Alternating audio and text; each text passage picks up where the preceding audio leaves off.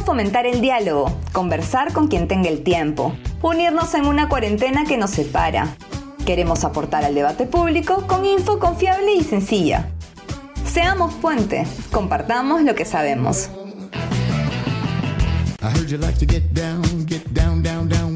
Hola, soy Aaron Quiñón y junto a Mara Claudia Augusto te traemos un nuevo episodio de Debajo del Puente. Hoy hablaremos de un tema que todos los políticos mencionan, pero que es más complejo de lo que parece. ¿Es viable hacer reformas en nuestro país? ¿Qué desafíos se enfrenta el Estado peruano para lograrlo?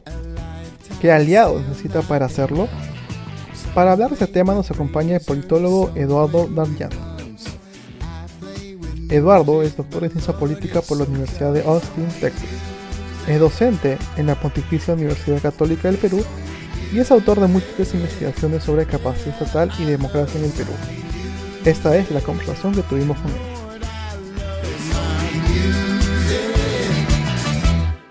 Hola Eduardo, ¿qué tal? Un gusto tenerte con nosotros.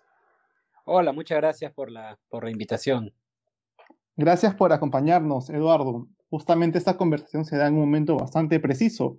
El Jurado Nacional de Elecciones ya proclamó a Pedro Castillo y con eso ponemos fin a un periodo de incertidumbre.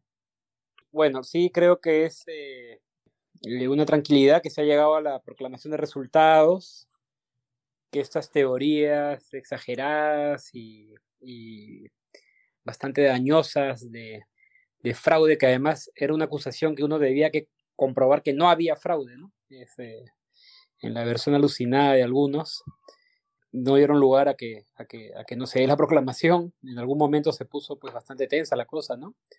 Pero pues eh, creo que la incertidumbre va a continuar porque no, no hay que olvidar que estamos frente a un gobernante eh, muy inexperto en un momento que requiere muy altas habilidades políticas para, para calmar este país y no olvidemos de dónde venimos en los últimos cinco años, ¿no? O sea, a todo esto hay que sumarle todo lo que ha sido esta degradación institucional de los últimos cinco años. Así que sí, eh, bien, proclamación, pero, pero se vienen tiempos complicados, ¿no?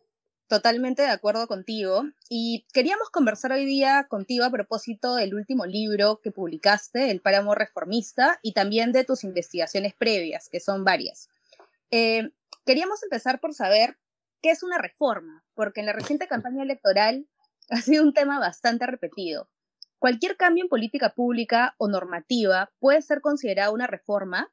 ¿Y por qué las reformas son importantes? ¿Nos podrías comentar algo al respecto? Cuando discutimos reformas, típico caso en el cual podemos hablar de algo o pequeño o muy grandote, ¿no? Especialmente en ciencia política, cuando hablamos, hay libros enteros sobre reforma de propiedad agraria, por decirte, o la reforma de mercado y cambios de sistemas enteras.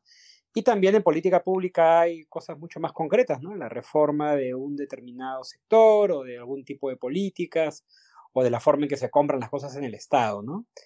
El, libro creo que no, no entra tanto en esa discusión, intenta ponerse en un terreno intermedio, ¿no? Porque habla un poco de, de lo que deberían ser pues grandes procesos de reforma, pero también se centra en, en, en procesos de reforma más concretos, más pequeños, ¿no? Y para mostrar que, que todos ellos son complicados. ¿no? Diría que pues mientras más chico, más, eh, más acotado, probablemente sea más fácil de realizar, eh, pero un gobierno reformista que va a enfocarse en varios campos y varios temas a la vez, pues es algo todavía mucho más complicado, ¿no? Efectivamente, eh, Eduardo, otra vez tenemos un presidente electo que promete, que promete grandes reformas, y en esta ocasión inclusive promete una nueva constitución, y en tu libro tienes una visión bastante pesimista de la posibilidad de hacer reformas sostenidas y sobre todo que lleguen a buen puerto. ¿Por qué es tan difícil hacer reformas en el Perú? Porque para que la reforma se asiente y logre los objetivos que se, que se buscan, necesitas primero un espacio estatal bastante profesional que pueda llevar adelante la reforma, oponerse a los enemigos de la misma, pero también, no solamente un tema técnico, es un tema político, requiere políticos comprometidos con cierta fortaleza, que estén atrás, que estén empujando, ¿no? Y además, como eh, no solamente tener técnicos en el Estado, sino que requieres un Estado que esté en capacidad de desarrollar esa reforma. Eh, piensa en la reforma de justicia, piensa en la descentralización, piensa en la, los internos de reforma de la policía, ¿no? Eh, muchas veces no están alineados todas estas cosas y más bien lo que sí está alineado es la resistencia a la reforma, al cambio, ¿no? Entonces, es relativamente pues eh, complicado a, cualquiera de estas reformas que te he mencionado avanzar en ellas es muy difícil hay eh, por diversas razones que podemos conversar hay muchas eh, barreras muchos problemas y, creo que no somos conscientes ni plenamente conscientes de todo lo que se tiene que alinear para que se pueda hacer una reforma no generalmente la reforma queda mucho en la prédica en la promesa eh, incluso me atrevería a decir que muchos de los que prometen de buena voluntad no son conscientes de la magnitud y, cuidados que, requiere pues impulsar un cambio sostenible, ¿no? Es cierto, ¿no? Nos llenamos de promesas, pero a veces son difíciles de implementar.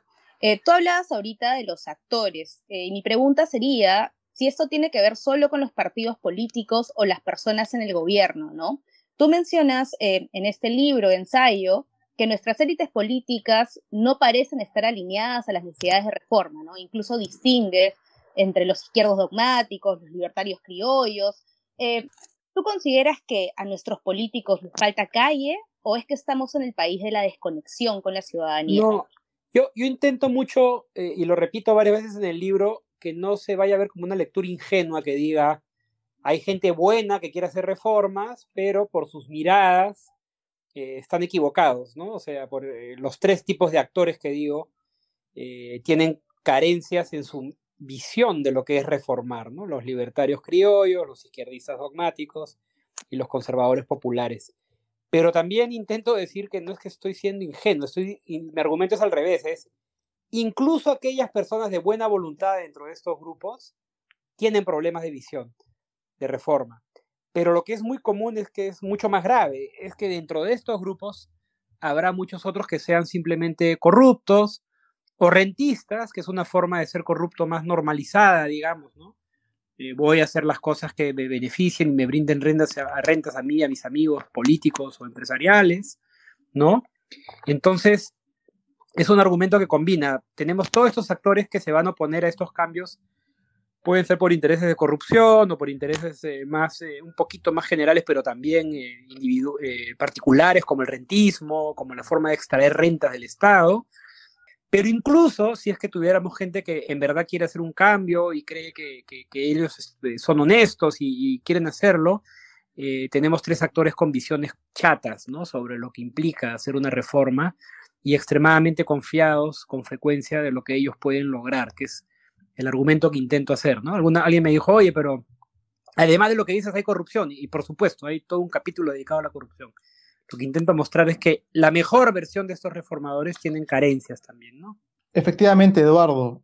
Repasando brevemente el argumento de tu libro, hacías la analogía de las manzanas y el barril, ¿no? Lo que intentas contar es que no solamente son unas cuantas manzanas las que están podridas, sino justamente es el barril el que pudre inclusive a las manzanas buenas que ingresan a este. ¿Podrías explicarnos un poquito con detalle a qué te refieres o cómo entender este, esta analogía? Eh, sí, la idea pues es que con frecuencia uno encuentra en, en algunos reformadores esta idea de eh, la institución funciona bien, lo que está mal son algunas manzanas podridas, ¿no?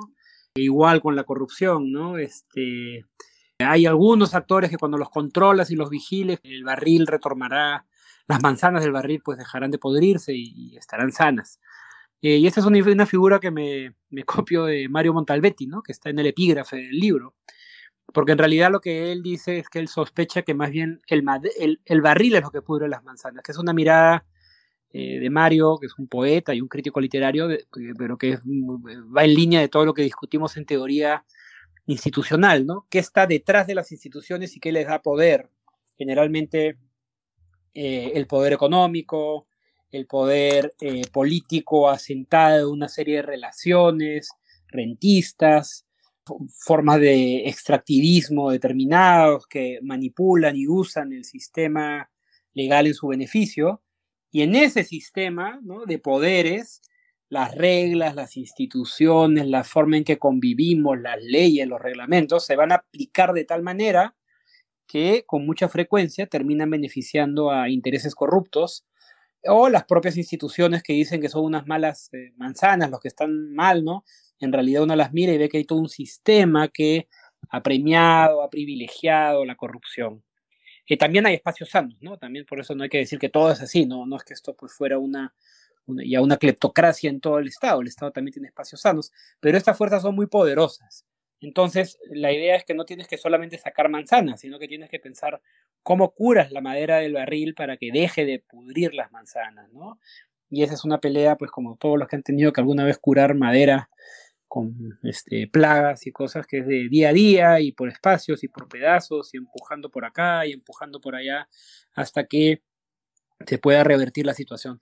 Pero eso pues es muy diferente a creer que uno simplemente puede este, cambiar esto con leyes o con algunas decisiones, ¿no? O medidas eh, altisonantes, pero que no van a llevar a ningún resultado de fondo, ¿no? Sí, totalmente. Creo que el, Congreso que viene recoge mucho esta analogía del y las manzanas.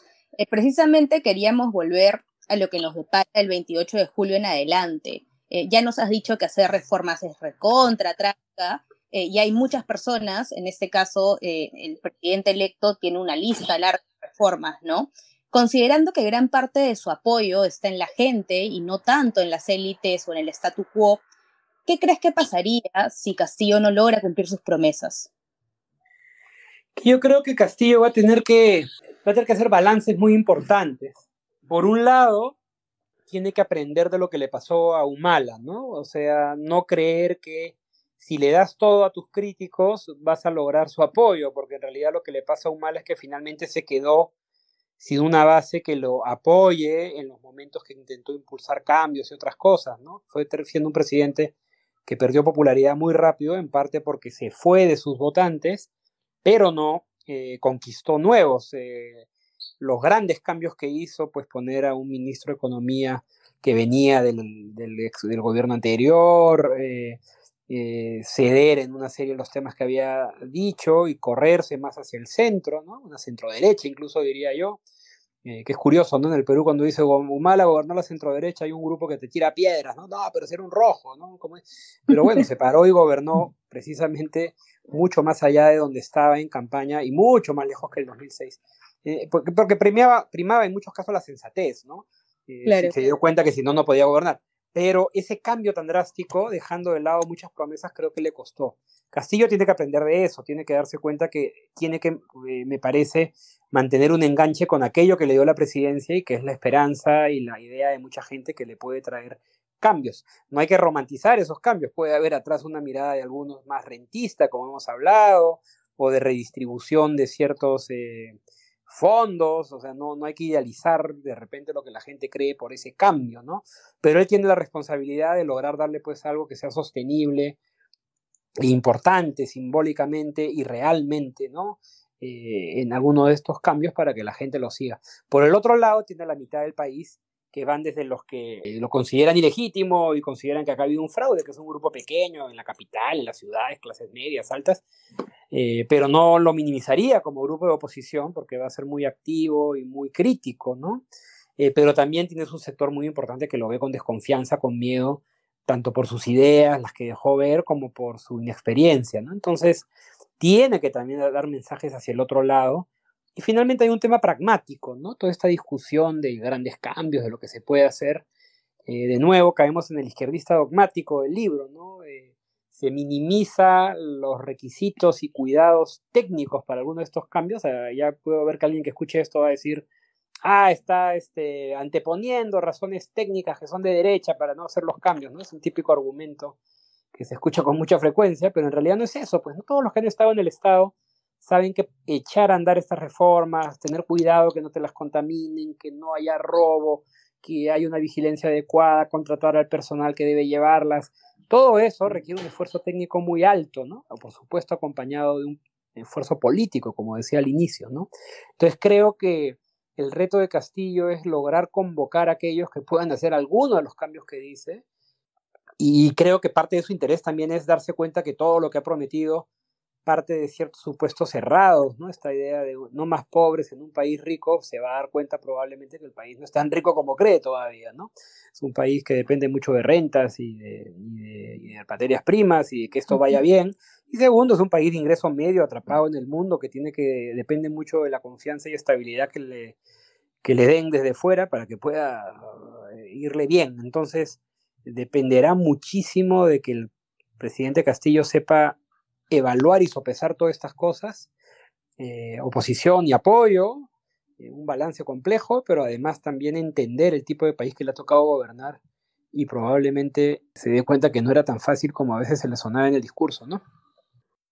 Eh, quería retomar una, una, parte de tu respuesta en relación a los técnicos, ¿no? Porque tenemos un gobierno de izquierda muy entusiasta, pero a diferencia de los gobiernos anteriores, Castillo en realidad no parece estar convencido de la importancia de un cuerpo técnico eh, sólido, ya armado, de hecho. Entonces, a tu juicio, ¿crees que esto es óptimo para un gobierno con una agenda tan ambiciosa como las reformas que propone?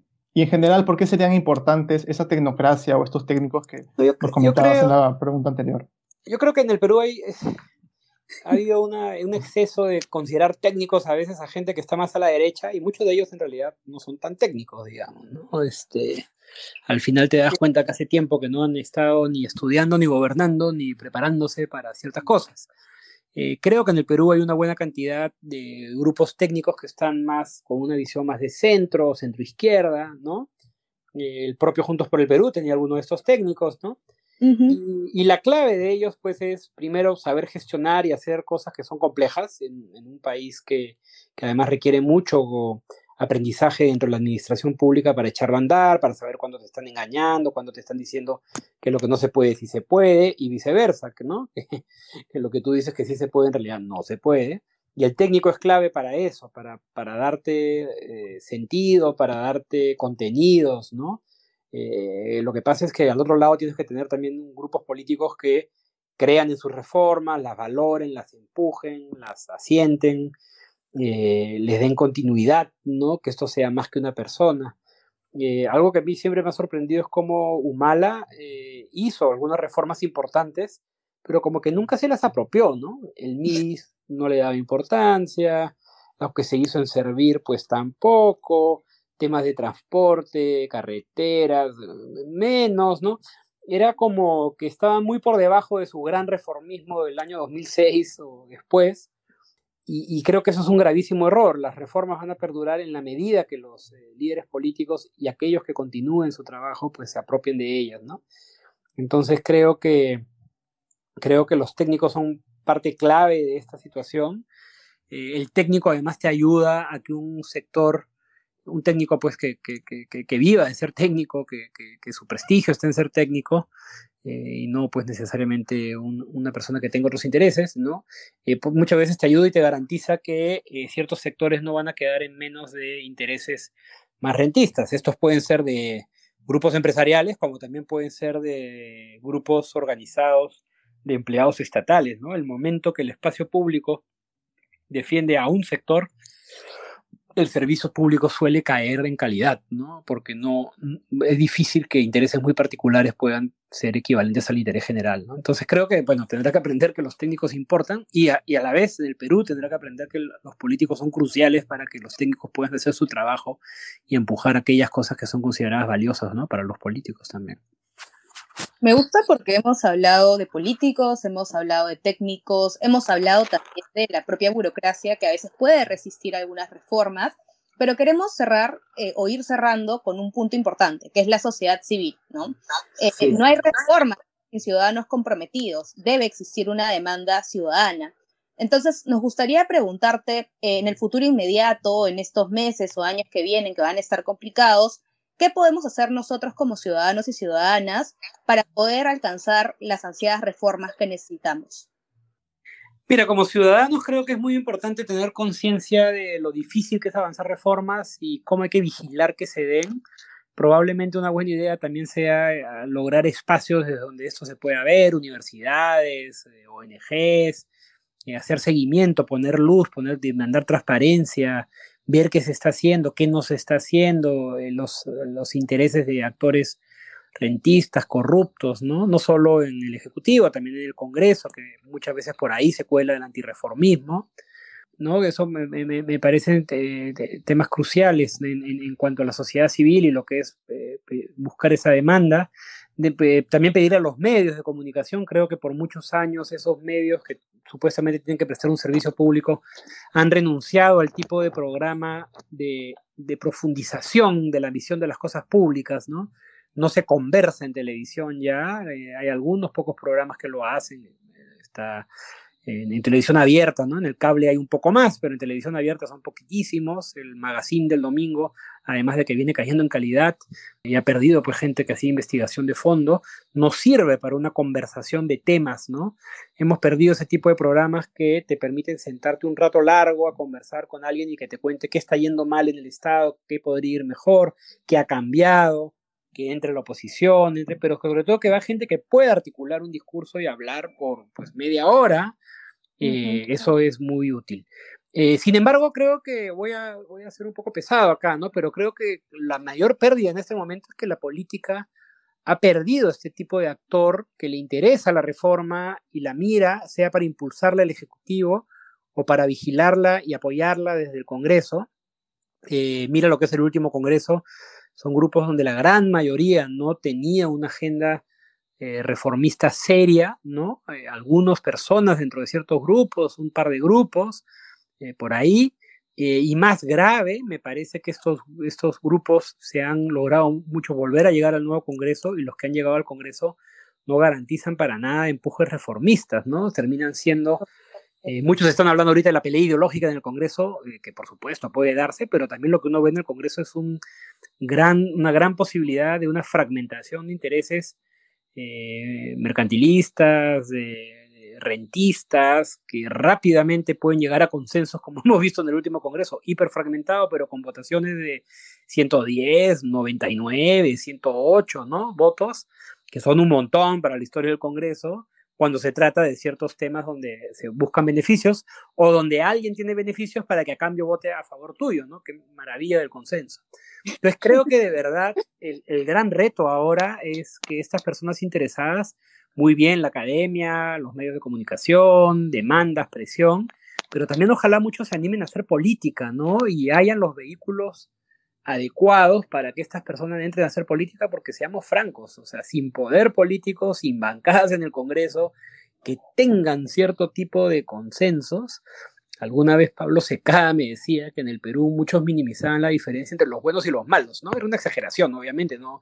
La política no es un tema de buenos y malos, pero lo que se refería es que había mucha gente honesta, con diferencias ideológicas que podían estar de acuerdo en lo que eran medidas de control de la corrupción, de evitar filtraciones, de evitar manoseos, eh, entregas de, beneficios particulares, podían estar en los opuestos ideológicos, pero eran honestos, ¿no? Decía, ese tipo de concordancias son muy importantes para que un país marche, ¿no? Eh, entonces creo que el reto que se viene es que más gente vuelva a la política, que la política construya centros, centros, centro, centro derecha, centro izquierda, eh, abiertos, democráticos, plurales, con capacidad de dialogar, conversar y llegar a ciertos consensos eh, que limiten lo que ha sido la degradación institucional y crecimiento de corrupción, esta mini corrupción ¿no? que vemos en muchos espacios en el Estado, debilitamiento del Estado. ¿no? Entonces creo que todo bien con la sociedad civil y estoy totalmente de acuerdo. De hecho, yo trabajo en una universidad y me dedico a educar,